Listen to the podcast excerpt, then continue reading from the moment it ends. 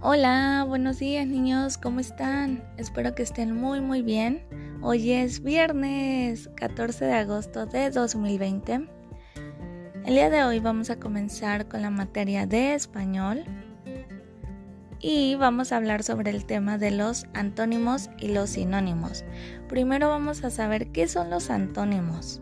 Son palabras que significan lo opuesto a otras, por ejemplo, dulce, salado dormido, despierto.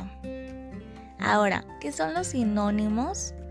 Los sinónimos son palabras que tienen distinta escritura, pero un significado similar. Por ejemplo, flaco, delgado, alegre, contento.